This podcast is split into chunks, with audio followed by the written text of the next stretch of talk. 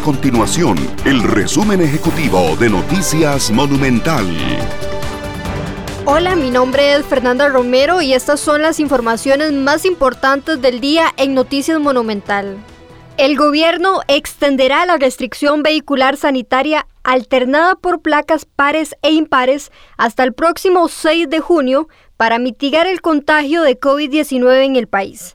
La medida fue anunciada a las cámaras empresariales esta mañana y confirmada por Noticias Monumental.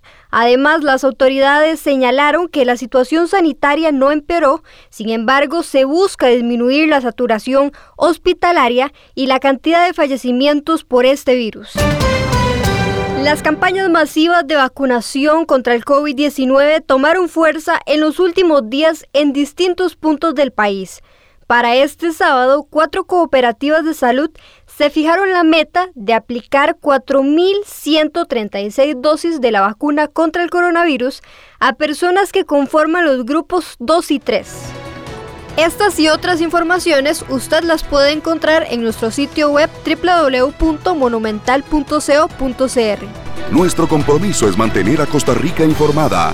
Esto fue el resumen ejecutivo de Noticias Monumental.